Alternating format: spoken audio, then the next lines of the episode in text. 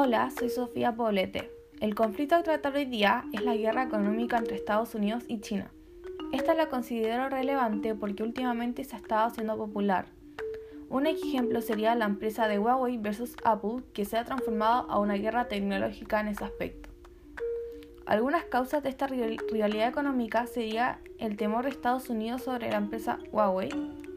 También se quiere utilizar el comercio como un instrumento político y por último el, restringido acceso al mercado chino y el acceso a las compras públicas. Esto ha sucedido desde noviembre del 2017 hasta hoy día.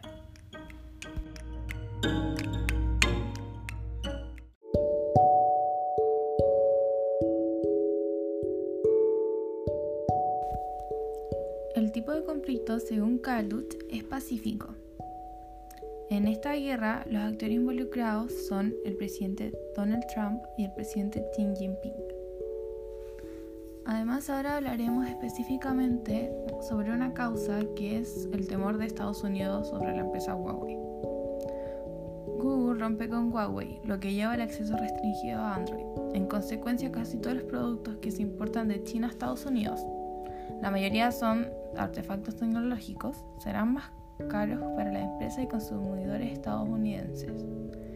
También va afectando a las ventas de Apple en China, porque los consumidores chinos ahora prefieren comprar teléfonos y productos de firmas nacionales como Huawei. Otras consecuencias aparte serían los índices de Wall Street, especialmente el Nasdaq, cuyas empresas dependen de la fabricación en China. También en Wall Street ha causado una serie de caídas generalizadas en las fuerzas europeas y asiáticas. También en Europa los índices también se han visto influidos por el conflicto principalmente debido a las caídas de la industria automovilística.